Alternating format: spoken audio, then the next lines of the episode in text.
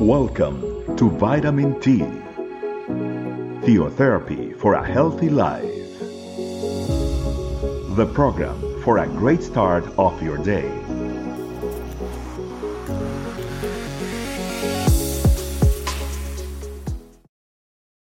Hello, family. Welcome to Vitamin T. It is a pleasure to be here with you all. And today, family, I'd like to share a topic that's called To Not Be Frightened." For this, I'd like us to start with a passage that comes from John chapter 6, verse 19 to 21. When they had rowed about three or four miles, they saw Jesus approaching the boat, walking on the water. And they were frightened. But he said to them, It is I, do not be afraid. Then they were willing to take him into the boat, and immediately they both reached the shore where they were heading. Well, today uh, we got an invitation about inviting Jesus to our boats. And you might ask yourself, uh, what does that mean in practical terms? Family, a lot of times we get caught into the rushes of our day to day life, the challenges that we face, the struggles, the situations. And we tend to forget, family, who is there for us to help us out, to get us through the, the, the way and more importantly, to take us out of that particular situation and challenge that we're facing. So Jesus is there calling us all the time. Saying, I am here for you. But what we tend to have in family in our lives is we tend to firstly see with our own eyes what's happening. And we try to resolve things in our own strength, in our own knowledge, in our own power. And as a result, family, a lot of times we end up failing.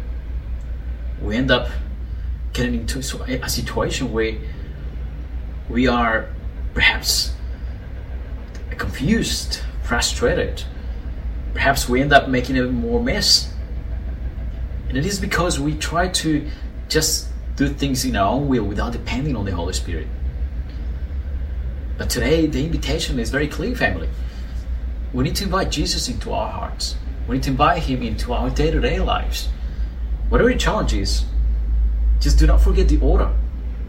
Come to Jesus first and invite Him into your boat.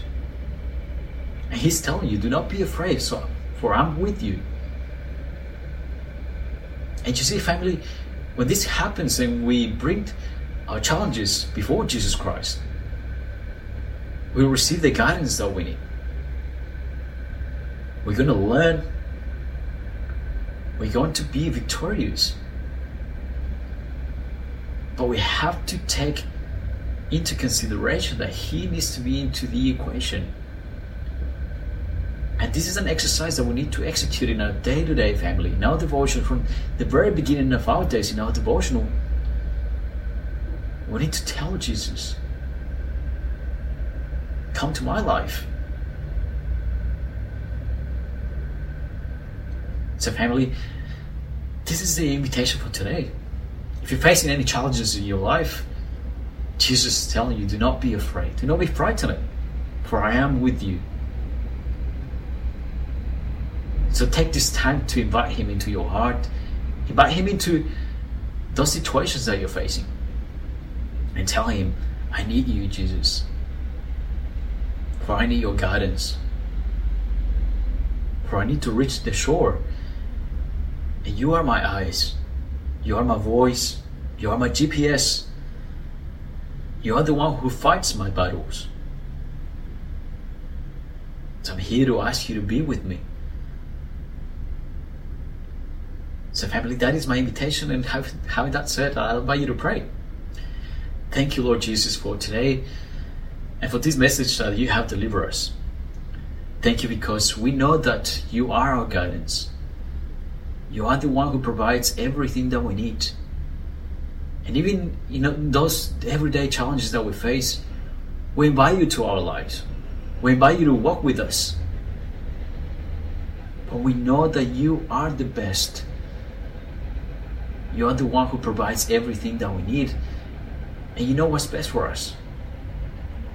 We ask for forgiveness, Lord, for those times that we try to do things in our own strength which perhaps a lot of times it has ended up in more frustration, in failures,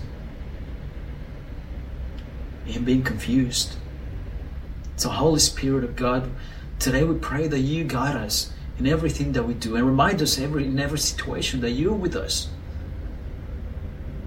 So we can invite you every time.